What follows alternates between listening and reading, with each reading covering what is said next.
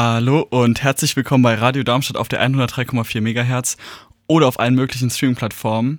Das hier ist Youth Culture and Politics, jetzt nach einer kleinen Sommerpause in Staffel 2. Nun bin ich nicht mehr der FSJ bei Radio Darmstadt und deshalb wird auch die Sendereihe hier ab jetzt gefördert von Demokratie Leben, unterstützt vom Bundesministerium für Familie, Frauen, Senioren und Jugend. Und ja, heute zum Staffelstart habe ich mal kein politisches Interview, würde ich sagen, sondern eins mit einem Künstler hier aus Darmstadt und zwar mit Sinan Tekin. Hi. Hi. Schön, Danke, dass du mich eingeladen hast, jetzt hier direkt zum Staffelstart. Es freut mich total, dass du da bist, ja. Ich habe deine Kunst ja jetzt auch schon ein bisschen verfolgt, so über die letzten Jahre. So Social Media, Darmstadt intern, wie es halt so ist. Man hat sich mal so auf Partys ganz gut unterhalten und so. Und ja, da habe ich mir gedacht, dass es doch ganz gut passt, wenn wir unsere typischen Plausche so über die Welt und die Liturgie vielleicht mal verlagern. Hier ins Radio oder auch auf dem Podcast. Genau, und ich habe dich eingeladen, weil du Künstler bist, aber kommen wir dazu erst ein bisschen später. Mhm. Was machst du denn sonst noch so? Ähm, naja, also aktuell hm, steht mein Umzug nach Kassel bevor. Ich will da jetzt anfangen, Kunstwissenschaften zu studieren ähm, und Soziologie auch noch im Nebenfach. Habe jetzt mhm. hier die letzten zwei Jahre in Darmstadt an der TU Soziologie studiert gehabt und ähm, nebenbei noch ein bisschen als Kindergärtner gearbeitet. Und nebenbei natürlich auch als Künstler sozusagen. Ja, ja genau. Kann man das, das so sagen? ja, ähm, nebenbei ist da tatsächlich leider der treffende Ausdruck, wobei es so ein stetiges Nebenbei ist, dass es eigentlich fast zur primären Zeit mhm. geworden ist. Genau, und du, du bist ja sozusagen Maler. Ich bin leider ziemliche Laie, was äh, Malerei und ähnliches angeht, deswegen verzeiht mir jetzt schon so jeglichen Fehltritt oder so, falls ich eine Epoche falsch benenne oder ähnliches. Ähm, ich versuche mich hier heute auch in ein ganz neues Gebiet sozusagen, ansonsten bin ich vielleicht der Literatur ein bisschen zugewandt, ähm, aber das war es dann auch schon. Genau, und du malst.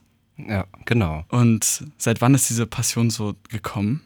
Ähm, naja, also ursprünglich, also so ein bisschen gemalt und gezeichnet habe ich wie jedes Kind, glaube ich, ganz gerne, schon früher, schon ganz früh. Ähm, hab mich dem Ganzen dann aber abgewandt gehabt, nachdem ich irgendwie ja einfach andere Interessen im Jugendalter für mich entdeckt hatte. So. Ähm, sprich, ich habe angefangen klassisch von vier bis neun zu malen oder zehn, mhm. elf. Hab dann eine Pause drin gehabt und ähm, mich dann aber so gegen 2015 rum mhm. ähm, stark für die Darmstädter als auch grundsätzlich für die äh, Street Art Szene ähm, zu begeistern und ja, dann kam das so langsam wieder. Ich habe mich auf einmal irgendwie sketchend gefunden von einem Blackbook und mhm. habe mich halt einfach wieder ausprobiert gehabt. Ähm, dann aber irgendwie nach ein paar Versuchen irgendwie in die Szene einzusteigen, für mich gemerkt, dass es dann doch nicht das Richtige für mich war, dass es dann doch irgendwie auch einfach zu zu schnell geht und dass der emotionale Tiefgang da irgendwo auch fehlt. Mhm. Ähm, also für mich persönlich, ich liebe die Szene bis heute, aber mhm. es war dann doch nichts für mich und so bin ich dann, ja, knapp, ich glaube gegen 2017 oder 18 so zur Jahreswende auf die Leinwände umgestiegen.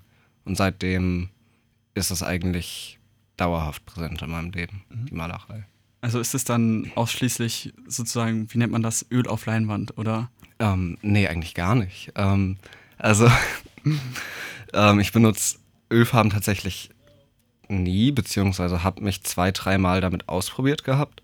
Ähm, es ist ein großartiges Medium, aber bisher habe ich mich noch nicht so ganz daran gewagt. Ich ähm, arbeite vor allem viel mit Acryl, ähm, mhm. aber auch mit Ölpastellkreide, ähm, Spraydosen immer noch. Also damit hat es sozusagen angefangen ursprünglich und es trägt sich auf jeden Fall jetzt auch immer noch weiter in meinen Arbeiten. Ähm, ja, und noch Wachsstifte auch. Also mhm. Bei mir spielt vor allem irgendwie dieses Multimediale eine Rolle, dass ich sage, okay, ich habe jetzt viele verschiedene Arten und Weisen, Farbe auf eine Leinwand zu kriegen. Ähm. Wie kriege ich das hin, dass es irgendwie am ersten wirkt? Ähm, ja. ja. Also würdest du sagen, dass du so ab Anfang 2018 so dein stetiges Medium gefunden hast? Ähm, jein. Ähm, es war ganz lange dieses Mixed-Media-Ding, dass ich halt eben verschiedene mhm. Medien zusammengebracht habe, aber aktuell befinde ich mich zum Beispiel in der Phase, aktuell male ich beinahe ausschließlich mit Acrylfarben, gehe dann vielleicht nochmal mit ähm, ein paar Markern oder aber auch, also Acrylmarkern von Molotow, auch die, die man gerne so mal zum Taggen mhm. verwendet. Ähm, oder aber auch halt einfach Ölpastellkreiden nochmal drüber. aber in letzter Zeit äh, entwickelt sich da auf jeden Fall auch nochmal eine andere Richtung. Ähm, 2018 hat es halt angefangen mit Mixed Media, gerade entwickelt sich so ein bisschen davon weg. Ah, okay. Und jetzt mal übers Malen generell, was macht dir denn daran so am meisten Spaß? Ähm, ja, so ziemlich alles eigentlich. Ist natürlich jetzt eine doofe Antwort an der Stelle, aber ähm, sowohl dieses, na, obwohl ich glaube, ich kann es sogar doch ganz konkret benennen. Ähm, und zwar das Herauslassen der Emotionen. Also dieses, man setzt sich vor eine Leinwand, ähm, schaut sie sich an, sie ist weiß, sie ist nackt und ähm, mhm. man hat jetzt erstmal im wahrsten Sinne des Wortes ein unbeschriebenes Blatt vor sich. Ähm, und dann hat man einen emotionalen Grundzustand, den man dann auch dementsprechend irgendwie durch Musik oder durch erlebte Ereignisse irgendwie fördern kann, ähm, der schon auch in einem steckt und der wird dann sozusagen befreit.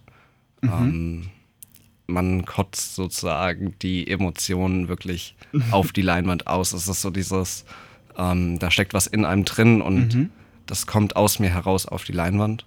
Und wirklich dieser Moment vom, vom Auslernen des eigenen, ähm, den finde ich ganz schön. Und gibt es da ein Thema, das dich besonders beschäftigt oder über das du besonders gerne malst, um vielleicht deine Kunst auch so ein bisschen zu bezeichnen? Malst du ja oft, ich würde sagen, surrealistische Porträts. Also es sind oft so menschliche Gestalten zu sehen, die natürlich formmäßig sehr entzerrt sind. Aber gibt es da ein bestimmtes Thema? Ähm, naja, in letzter Zeit widme ich mich ganz gerne der Liebe tatsächlich. Ähm, ansonsten ist aber auch jeglicher, ich sag mal, ja, melancholischer ähm, Antrieb irgendwie häufig vertreten. Also auch einfach die Tristesse des Alltags, die mich dann manchmal einholt, dieses dann auch wirklich sich in mir aufstaut, wie gesagt, ähm, bis zu dem Punkt, wo ich sie dann halt auch wieder irgendwo rauslassen muss. Die mhm. wird auch sehr oft in meinen Bildern verarbeitet. Ähm, und aber auch grundsätzlich Inhalte. Da unterscheide ich aber ganz konkret zwischen ähm, Konstrukten, die halt wirklich inhaltlich sind, wie jetzt zum Beispiel ähm, ein Bild, was ich letztens gemalt habe, was äh, George Herbert Mead gewidmet mhm. ist, ähm, was auch auf meiner Ausstellung demnächst zu sehen sein wird. Ähm, das ist zum Beispiel, also er sagte mal eins, Identität sei lediglich ein Spiegel der Gesellschaft. Drum habe ich ein Bild gemalt, auf dem die Gesellschaft abgebildet ist, ähm, welche ein Spiegelmosaik zusammenbaut, was halt in etwa so groß ist wie die Silhouette eines echten Menschen, ähm, was dann wiederum inhaltlich geprägt ist. Ähm, solche Bilder male ich zum einen, die dann wirklich kontextuell auch wirklich ähm, eine ganz klare und strikte Richtung haben, aber halt wie gesagt auch diese emotionalen Bilder, die dann ähm, einen ganz anderen Fokus auch in sich tragen. Jetzt hast du es ja gerade schon angesprochen, eine angehende Ausstellung. Mhm. Ähm, ja, richtig. Ich werde am 11. September in der Galerie Christian Schindler oben am Rossdorfer Platz ausstellen. Die Ausstellung heißt Gelebte Gefühle und konstruierte Konzepte. Über welchen Zeitraum? Ähm, das werden drei Wochen sein, tatsächlich, genau. Und wie viele Ausstellungsstücke wirst du da haben? Ähm, angedacht sind knapp, ich glaube, ich kann es nicht genau sagen, die genaue Zahl, aber es werden auf jeden Fall mehr als 20 sein. Ja. Und wie kommt man an den Punkt, ähm, in einer Galerie etwas auszustellen? Also das braucht ja auch erstmal einen recht langen Zeitraum, so zumindest mein Gefühl. Und es ist ja schon mal etwas, dass du schon so mit Anfang 20 halt etwas ausstellst in einer Galerie. Ähm, ja, es ist, boah, es spielt vieles eine Rolle da tatsächlich bei. Also zum einen muss natürlich grundsätzlich einfach dieser Schaffensdrang gegeben sein, um erstmal auf die Arbeiten zu kommen, die man ausstellen kann und möchte. Ähm, gleichzeitig muss da aber auch einfach eine ganze Menge Glück auf jeden Fall mitspielen. Ähm, und vor allem Opportunismus und Ambitionen, denke ich. Also man, ich habe den Christian Schindler damals kennengelernt auf der Neuzeitausstellung, die wir, ich glaube, 2019 am Zucker gemacht haben. Und da fand er ein spezielles Bild von mir ganz gut und ähm, hat das dann, also wollte es dann auch bei sich hängen haben. Und so bin ich halt mit ihm in Kontakt geraten und kurz drauf hat dann ein Künstlerfreund von mir, der Nick Marshallek, angefangen, dort dann auch seine Ausbildung zu machen und mit dem habe ich dann wiederum angefangen, jeden Sonntag Live-Painting oben in der Galerie Christian Schindler zu machen. Ähm, was dann natürlich ja unterm Strich dann zur Ausstellung geführt hat, mhm. weil wir uns dann halt gut kennengelernt haben und es alles schon ein eingespieltes Ding war. Live Painting. Du mhm. hast oft Körper bemalt. Mhm. Was ist da der größte Unterschied? Ähm, die Form, ganz klar die Form. Also eine Leinwand ist ja sehr begrenzt auf ihre Zweidimensionalität, deshalb liebe ich es auch, wenn Leute irgendwie dreidimensional beziehungsweise mit Skulpturen arbeiten. Ähm, ist bisher noch nicht so, also habe ich mich bisher selbst noch nicht so wirklich rangewagt. Aber ich finde ähm, die Formen, die Körper mit sich bringen, einfach unglaublich faszinierend. Und würdest du sagen, ist es schwieriger? Ähm, nein, auf gar keinen Fall. Aus dem einfachen Grund, weil ich mir mittlerweile eine Arbeitsweise am Körper angeeignet habe, die sehr ähm, repetitiv und auf den Körper eingehend ist. Sprich, im Gegensatz zur weißen Leinwand habe ich schon einen geformten Körper von, vor mir und da geht es lediglich bei mir mittlerweile darum, die ähm, Linien, die es bereits gibt, beziehungsweise die Muskelbereiche, beziehungsweise die Knochen, ähm, all das, was den Körper halt einfach schon formt und ähm, ausmacht, einfach nur hervorzuheben und damit zu gehen. Also ich habe praktisch schon ähm, Linien, die ich einfach nur umsetzen muss in meinem Stil. Mhm. Und wie viele wirken Menschen, die du dann anmalst, quasi mit an deiner Kunst? Ähm, naja, zum einen ist es natürlich unglaublich wichtig, dass da erstmal eine gewisse Vertrauensbasis herrscht, ähm, beziehungsweise dass wir ja einfach eine gewisse Sympathie haben. Ähm, das Mitwirken wird sozusagen dann dadurch ähm, kreiert, dass man sagt, okay, es ist wirklich dieser Körper XY gegeben und ähm, er bestimmt ja unterm Strich, was ich hervorhebe. Hat jemand jetzt ähm, einen ausgeprägten Bauchmuskelbereich, wie jetzt ähm, der Finn, den ich schon ganz oft bemalt habe, dann gehe ich halt eher mit den Bauchmuskeln. Hingegen, ähm, wenn jetzt eine Frau vor mir ist, die jetzt vielleicht weniger muskulös ist, aber dafür halt eher irgendwie durch andere Linien, durch Kurven halt an der Stelle irgendwie eher bestimmt wird, dann male ich natürlich viel weicher und ähm, viel weniger kantig auf den Körper. Sprich, der Körper, den sie mitbringen, bestimmt primär, ähm, wie das Endresultat dann auch wird. Und die Atmosphäre, die beim Malen herrscht, ist wie bei einem Bild auch unglaublich wichtig. Sprich, ähm, ja, wenn wir, wenn wir gut gelaunt sind und dabei ein wenig tanzen, dann mhm. ähm, ist es auf einmal was ganz anderes, was bei rumkommt, weil die Striche dann viel schwungvoller und ähm, weniger präzise, aber auch gleichzeitig dann irgendwie, ähm, ich sag mal, ehrlicher sind. Mhm. Hingegen, wenn ich jemanden habe, der wirklich ähm, eher starr für mich Modell steht, dann kann ich mich natürlich viel eher darauf einlassen, jegliches kleines Detail mitzunehmen. Also ist es auch manchmal gar keine statische Sache, kein statischer Vorgang? Ähm, ich habe jetzt tatsächlich, also jetzt zu dem Zeitpunkt, wo wir das aufnehmen, ähm, vor vier Tagen auf dem Sprungturm-Festival mhm. Einen guten Freund, also in dem Fall wieder den Finn, besagten Finn, angemalt. Ähm, und da war es dann auch so, dass äh, Disco Sour gespielt hat und es war relativ kalt. Und irgendwann meinte ich dann auch zu ihm, hey, ähm, ich sehe dir an, du frierst dir gerade mhm. hier einen ab, ähm, fang doch mal an, ein bisschen zu tanzen haben wir einfach angefangen, beide gemeinsam zu tanzen und ich habe halt geguckt, wo ich die Linien dann erwische ähm, und wo sie mir dann auch auffallen und passen. Und dadurch, dass dann da noch mal eine Bewegung mit drin ist, mhm. Wie gesagt, ähm, wird es halt ein bisschen ehrlicher, finde ich. Verbessere mich bitte, wenn es falsch ist, aber so dieses Bodypainting ist ja eher eine recht neue Sache für dich. Und wenn man so, also natürlich habe ich jetzt die meisten Informationen von deinem Instagram bezogen, ähm, Sinan und Tekin. Ja, richtig. ähm, geht es bis 2018 zurück. Und ich würde sagen, dass du da als Künstler schon gewachsen bist, ähm, ohne jetzt Veränderungen wirklich benennen zu können. Hat sich da wirklich etwas verändert oder spürst du da selbst so eine Art Künstlerdevelopment? Ja, auf jeden Fall. Also, ähm, ich weiß nicht, die Wiederholungen, die ich seit 2018 durchgemacht habe, diese etlichen Male, wo ich versucht habe, ähm, Gesichter zu porträtieren, beziehungsweise Emotionen irgendwie zu Papier zu bringen. Die sorgen dafür, dass da ja eine gewisse Routine beziehungsweise Stilentwicklung auch einfach ähm, eintritt. Einfach dadurch, dass du immer wieder neu probierst, etwas, was ja schon vorher dargestellt wurde, darzustellen. Mhm. Ähm, und ich befinde mich da auf jeden Fall noch ganz, ganz weit am Anfang meines Wegs. Also ich möchte mich technisch noch um Welten verbessern. Ähm, und ich möchte auch inhaltlich beziehungsweise emotional auch noch, noch viel besser werden. Und ich glaube, da trifft tatsächlich auch der Begriff besser ganz gut die Mhm. Lage, weil ähm, ja, desto mehr Bilder man gemalt hat, desto sicherer wird man auch einfach in dem, was man macht. Und desto größer wird auch einfach das Verständnis von dem, Mhm. was man da macht. Und kannst du bei dir jetzt aus der Vergangenheit schon quasi Phasen benennen? Ähm, huh, schwierige Frage. Mm, Es gab eine Phase, in der habe ich tatsächlich weniger plastisch gemalt.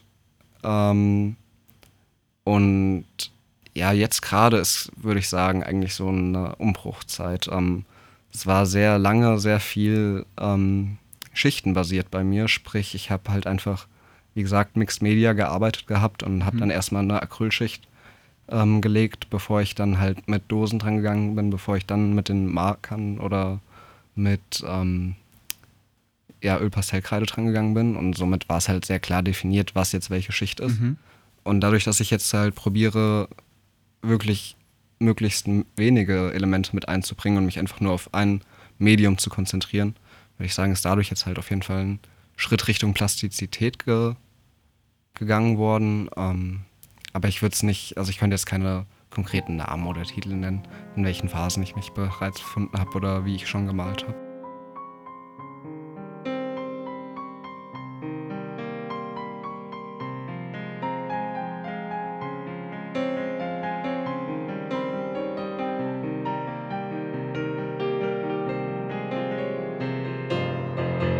Jetzt haben wir ja gerade über sozusagen deine Epochen gesprochen. Mhm.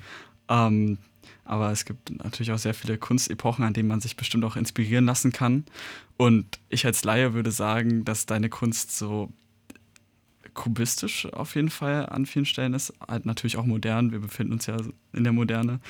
Ähm, zu welcher Kunstepoche würdest du deine Bilder denn zählen, wenn es jetzt nicht die Moderne wäre?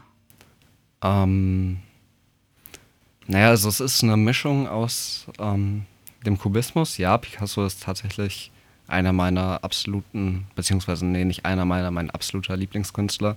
In letzter Zeit habe ich mich ein bisschen satt gesehen an ihm und dem Kubismus und der Einfachheit des Kubismus. Ähm, und probiere da jetzt mich auch irgendwie anderweitig zu inspirieren, aber Kubismus trifft es mit einer Mischung zum Expression oder mit einem Hang zum Expressionismus auf jeden Fall. Mhm. Ähm, ja, da würde ich mich einordnen. Und welche Kunstepoche ist jetzt deine liebste? Ähm, also aktuell begeistere ich mich unglaublich für den Surrealismus.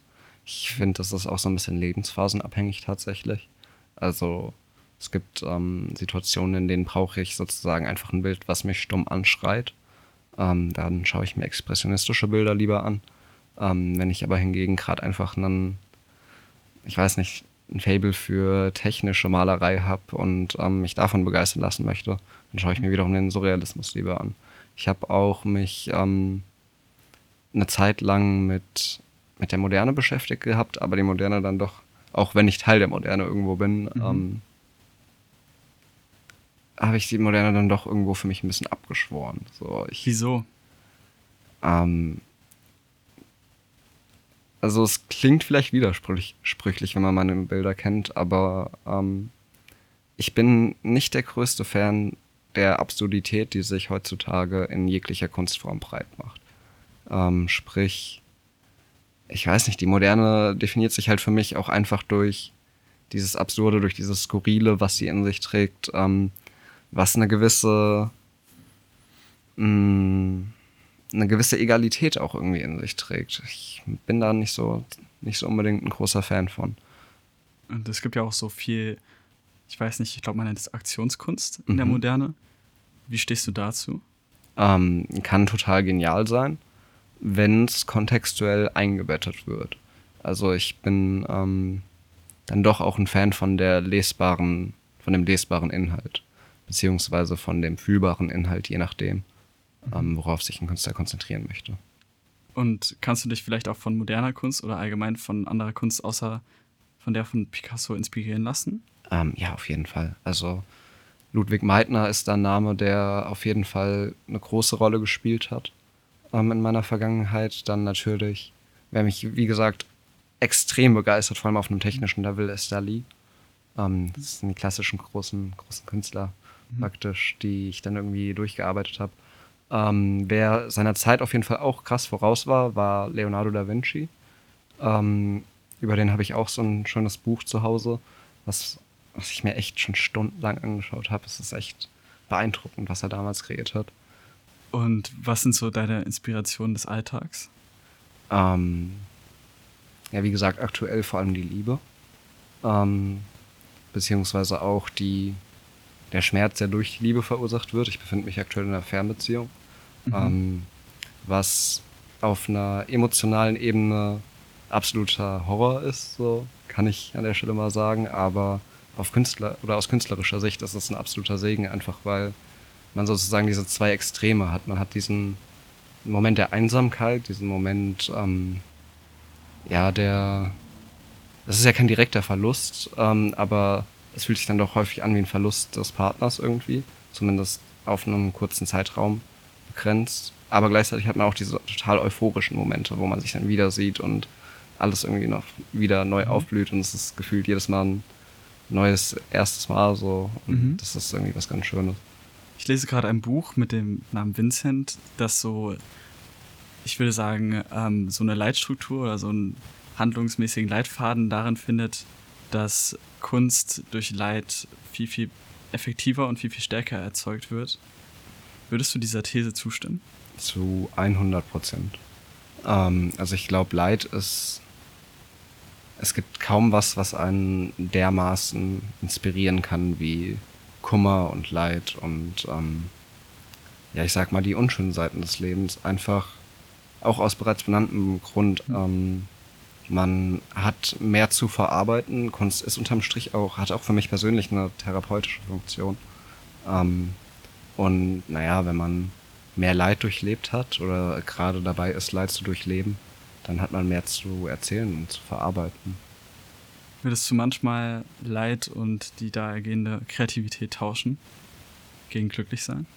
Wenn man das so simpel benennen kann. Ähm. Nein. Nee, es ist, ähm, das ist ja das Schöne. Das ist praktisch eine Transformation der Energien. Aus einer grundnegativen Energie machst du dann äh, kreierst du dann ein Kunstwerk, welches dann unterm Strich unter Umständen sogar positive Energien wecken kann oder mhm. sollte. Ähm, und man schafft ja etwas. Also dieser Schöpfungsdrang, der dann ausgelebt wird, der macht mich dann ja an der Stelle auch wiederum glücklich. Glaubst du, es gibt Emotionen, die ähnlich effektiv wie Leid auf Kreativität wirken können? Ähm, wie gesagt, Liebe auf jeden Fall. Ähm, Leid und Liebe, das ist doch eigentlich so ziemlich alles, äh, was es gibt. Irgendwie. irgendwie, das sind die zwei Seiten des Spektrums. Ja. Und wir bewegen uns dort irgendwo. Ja, und ich glaube, diese beiden Extremer sind tatsächlich die effizientesten Emotionen, um kreativ werden zu können.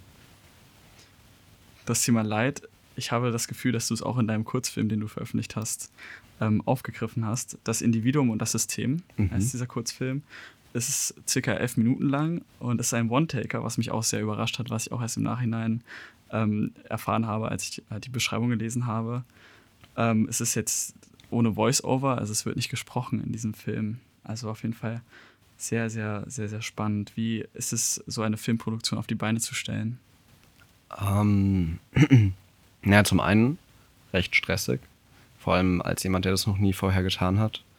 Ähm, aber zum anderen ging es dann überraschenderweise doch auch relativ flüssig. Also mh, mm, ich habe halt das Glück, dass ich sehr viele, sehr tolle Menschen um mich herum habe. Das muss ich an der Stelle auch einfach nochmal erwähnen. Ich habe mir halt die richtigen Menschen irgendwie rausge rausgeguckt gehabt. Ähm, da gibt es den Iring Hummel, der das Licht für mich übernommen hat und der auch mhm. grundsätzlich bei allen meinen Ausstellungen bisher das Licht gemacht hat. Der mir auf jeden Fall sehr krass auch irgendwie unter die Arme gegriffen hatte, der mir dann auch unterm Strich den Kameramann, den Tom, vorgestellt hat, ähm, der auch unglaublich begnadet ist, also auch ein Darmstädter Filmstudent, ähm, ohne den das auf jeden Fall nicht so geworden wäre, wie es geworden ist. Ähm, naja, erstmal schreibt man natürlich sein Skript und probiert es dann an die Leute ranzutragen, probiert dann alles, was man benötigt, irgendwie zum Set zu schaffen. Und in dem Fall war es wirklich nur ein Tag, an dem wir geprobt haben und dann unterm Strich auch den One-Taker gedreht haben. Ähm, dadurch, dass es halt eine Leinenproduktion war oder eine, ähm, ja, ich sag mal, eine kleine unprofessionelle Produktion, mhm. ähm, war es natürlich erstmal schwierig, den Leuten ihre Rollen zuzuweisen, aber als das dann getan war, war es halt ziemlich cool, weil so ziemlich alle irgendwie ambitioniert waren und Lust hatten mitzumachen und es war wirklich das Gruppending, wir hatten leckeres Essen und mhm. es hat einfach geflowt und mhm. ja. Kannst du vielleicht kurz skizzieren, um was es in dem Film geht? Ähm,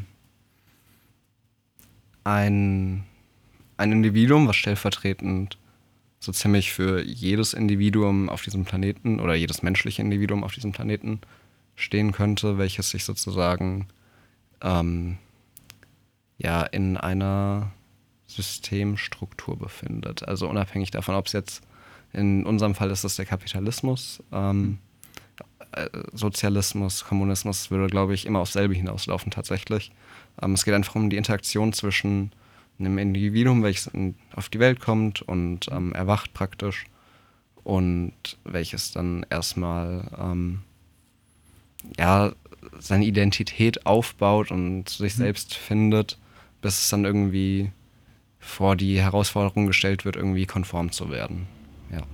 Wie ist die Idee für den Film gekommen? Ähm, die ist recht autobiografisch tatsächlich. Ja. Du spielst ja auch selbst sozusagen die Hauptrolle, wenn man das so benennen kann. Mhm. Wie ist es so in dem eigenen Film, in der, in der eigenen Inszenierung, die Hauptrolle zu spielen? Ähm, ich glaube, es wäre tatsächlich gar nicht anders machbar gewesen, einfach weil ich sehr konkrete Visionen hatte und Vorstellungen davon hatte, wie es werden müsste. Ähm, und naja, ich bin ja auch die einzige Person, die sozusagen dauerhaft zu sehen ist ähm, und auch vor allem verhältnismäßig. Also die Rollen, die es sonst noch gibt, sind ja relativ klein gehalten, einfach um das auszudrücken, was sie ausdrücken sollen. Ähm, das war dann an der Stelle ein, gefühlt so ein Kontroll- beziehungsweise ähm, so ein Machtgefühl, nicht Machtgefühl, aber ich wollte die Macht sozusagen über den Film behalten und deshalb war es für mich ganz wichtig, dass ich die Hauptrolle spiele. Mhm.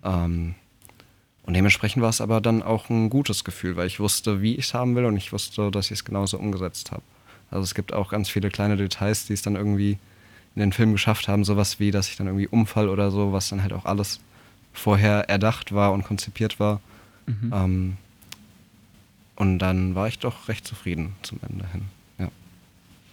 In welche Epoche würdest du diesen Film einordnen? Also ich selbst habe natürlich auch meine Interpretation zum Film und ich glaube, mhm. jedes Individuum erzeugt auch eine eigene, ähm, eine eigene Interpretation und projiziert sich selbst vielleicht auch auf diesen. Ähm, und ja, ich würde sagen, dass es so auf jeden Fall auch eine Selbstfindung gibt und eine Geburt äh, und dass es dann auch Konflikte ähm, gibt, die dieses Individuum bestreiten muss und dass sich diese vielleicht auch, ähm, um jetzt nicht zu viel von der Handlung vorwegzunehmen, aber sich vielleicht auch in einer Art Bürokratie oder ähnlichem wiederfinden, diese, diese Konflikte, was ich jetzt sehr, sehr gut mit Kafka gleichsetzen konnte, also sehr Kafkaesk. So, der Prozess handelt ja auch davon, dass ein Mensch ähm, in ein in ein Labyrinth von Bürokratie und Anschuldigung fällt, dem System vorgeschrieben und sich selbst dabei verliert, ähm, bis es dann zu einer Art extrem Leere oder auch Hass oder auch Frust kommt. Würdest du diese Interpretation mir durchgehen lassen? Ja, auf jeden Fall. Ähm, ich habe da ja tatsächlich auch vorhin schon mit dir ein bisschen drüber geredet mhm. gehabt. Ich würde den Fokus ein bisschen wegnehmen wollen von der Bürokratie als äh, Systempfeiler und irgendwie hinlegen wollen, einfach auf grundsätzlich so ziemlich jede systemische Struktur, die wir in unserer Gesellschaft haben. Da gehört ähm, sowohl der kollektive Herdengedanke dazu und ähm, der Geist der Gesellschaft, als auch die Bürokratie, als auch der mhm. Kapitalismus. Ähm, ich finde, also ja, genau, es ist nicht nur die Bürokratie, aber die ist wie gesagt auch ein Teil davon. Was muss denn in der Gesellschaft passieren, dass es nicht dazu kommt, wie in deinem Film, zu so einer Klimax? Ähm, ja, die, die Klimax ist ja unterm Strich, dass das Individuum in dem Fall gebrochen wird von der Unfreiheit, die, ähm, die es widerfährt und von den Strukturen. Und ich glaube, es gibt nicht viel, was in der Gesellschaft passieren könnte. Es ist einfach, eine Gesellschaft ist ein System, funktionierendes System aus vielen Menschen Und es muss Regeln geben und es muss äh, Grundsätze geben. Und aktuell ähm, gibt es für mich kein Gesellschaftsmodell, was nicht dafür sorgen würde, dass ein Individuum entweder A sich unterordnet und anpasst. Das war äh, in dieser Feuerszene, wo ich auch ums Feuer herumgelaufen bin. Mhm. Ähm, war das sozusagen, gab es diese zwei Optionen. Entweder ich, äh, ich ordne mich jetzt dem System unter und probiere darin mein Glück zu finden, oder ich zerbreche daran. Und ähm, ich glaube, es gibt kein System, in dem es nicht diese zwei Optionen gibt oder in dem es eine dritte Option gibt. Und ich glaube nicht, dass eine Gesellschaft sich irgendwie entwickeln kann, dass ähm, dem Mensch diese Freiheit geschenkt wird, weil, ja, ich meine, eine Anarchie ähm, bringt andere und dann doch irgendwie fast schon verheerendere Probleme mit sich, die dann aber vielleicht zur Freiheit des Individuums führen könnte.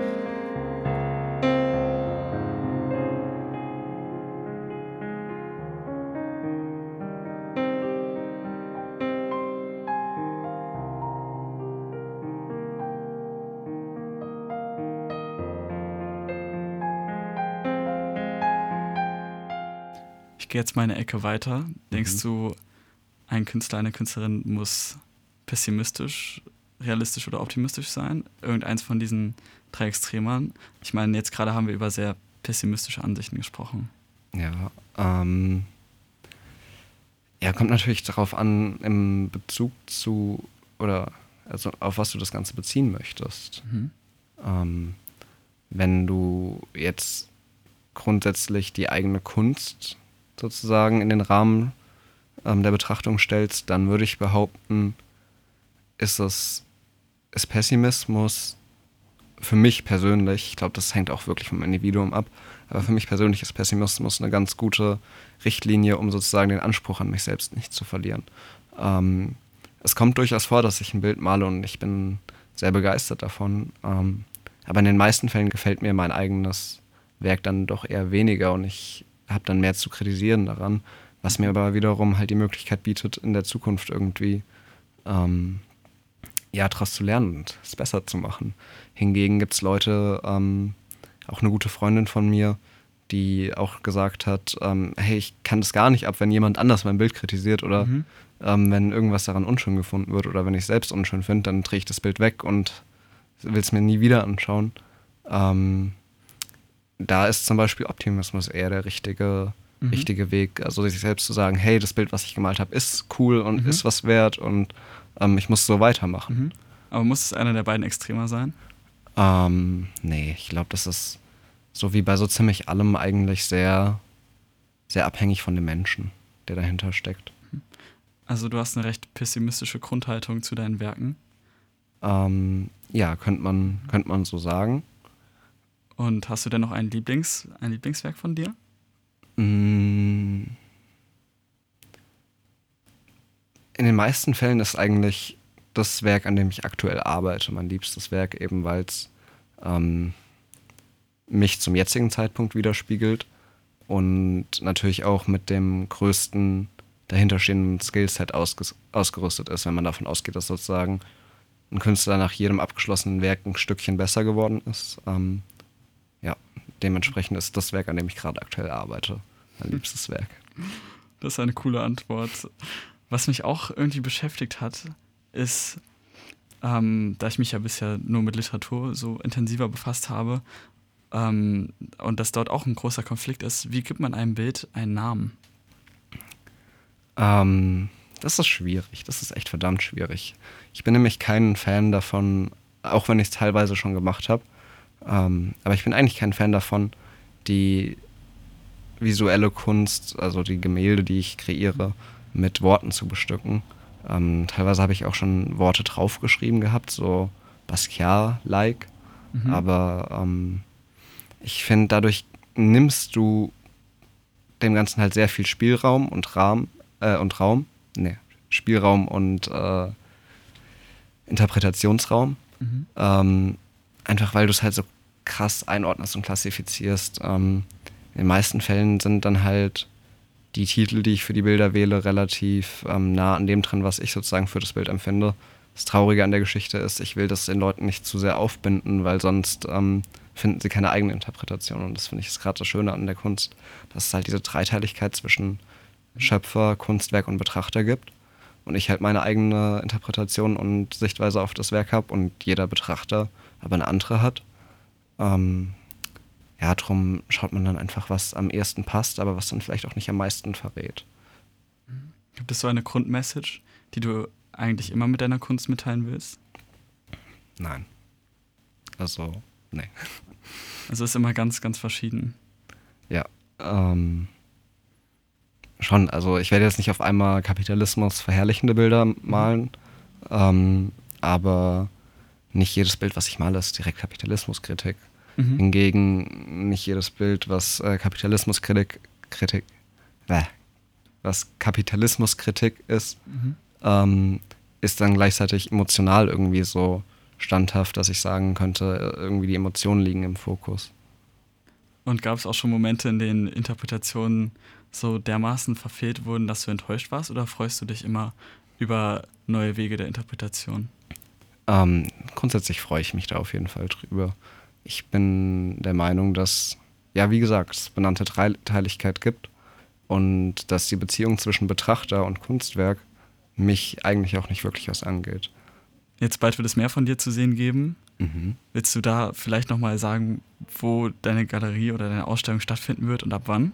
Ähm, ja, genau. Wie bereits gesagt, am 11. September ab 18.30 Uhr fängt die Vernissage an. Und die Ausstellung heißt Gelebte Gefühle und konstruierte Konzepte. Ähm, in der Galerie Christian Schindler, oben am Rossdorfer Platz. Ähm, genau. Mhm. Genau, drei Wochen dann. Ja, die ist dann da drei Wochen zu sehen. Und ja, ich freue mich natürlich über jeden, der vor allem zur Vernissage kommt. Da habt ihr die Möglichkeit, mich kennenzulernen. Und wir können auch mal über andere Interpretationen meiner Bilder quatschen. Sehr cool. Also Sinan, wir stehen jetzt kurz vor dem Ende des Interviews. Mhm. Eine Frage, die sich mir stellt, in beiden Bezügen ist, wie zieht man einen Schlussstrich? Ähm, ganz schwierige Frage tatsächlich in Bezug auf die Kunst. Also ähm, in Bezug auf das Interview werden wir vermutlich einfach gleich sagen, so, und das war's. ähm, aber ich überlasse dir das an der Stelle mal. Ähm, ich glaube, das wirst du dann schon hinkriegen. In Bezug auf die Malerei hingegen ähm, ist es insofern schwierig, dass es oftmals einen Moment gibt, am, ab dem das Bild sozusagen fertig sein könnte. Ähm, aber es ist noch nicht das, was du haben willst. Dementsprechend machst du weiter. Was dafür sorgt, dass es an anderen Ecken ähm, nicht mehr dem entspricht, was du haben willst. Sprich, du machst weiter. Und ähm, das ist ganz wichtig, dann da irgendwann zu wissen, wann es gilt, nicht mehr weiterzumachen. Ähm, aber es fällt mir teilweise auch sehr schwer, das dann zu lassen. Also es gibt durchaus auch Bilder, von denen ich behaupten würde, dass weniger mehr gewesen wäre. Ähm, das ist sozusagen, ja, dieser Moment, wenn es sich einfach eigentlich schon ganz anfühlt. Ab dem Moment solltest du eigentlich aufhören und äh, es ruhen lassen und wirklich dir ganz sicher sein, wenn du nochmal Veränderungen äh, machen möchtest, welche das sind und wo konkret, genau. Ähm, aber am besten macht man den Schlussstrich tatsächlich mit Schwarz. Super, danke schön für dieses Interview, Sinan. Gerne. Wer sich für Literatur interessiert, kann auch gerne mein Interview aus Staffel 1 äh, mit Lukas Rietschel hören. Ansonsten hat es mir wirklich sau viel Spaß bereitet, ähm, mit dir ein Interview über deine Kunst zu machen. Und ansonsten bedanke ich mich natürlich fürs Zuhören und bei dir fürs Interview. Ja, danke schön. Schönen Tag noch. Tschüss. Ciao.